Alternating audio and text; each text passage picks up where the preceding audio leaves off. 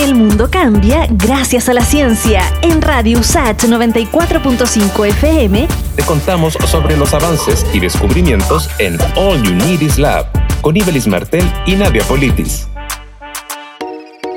El aumento en el número de casos de coronavirus en el país en las últimas semanas genera preocupación por la disponibilidad de camas críticas en los hospitales.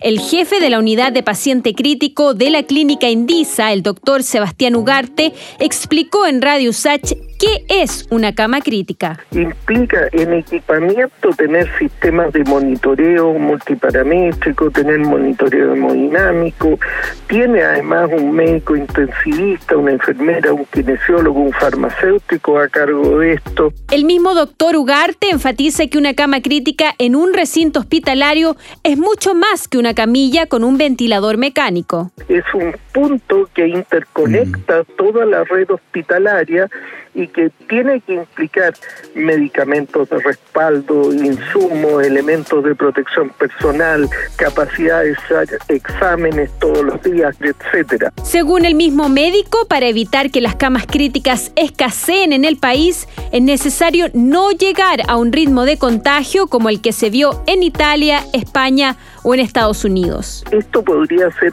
peor porque todavía no hemos llegado a una curva exponencial. Eso no hay sistema sanitario que lo pueda soportar. Para evitar llegar a esos niveles, las autoridades enfatizan que es primordial mantener el distanciamiento físico, el uso de mascarillas y el lavado de manos para impedir así la propagación del virus.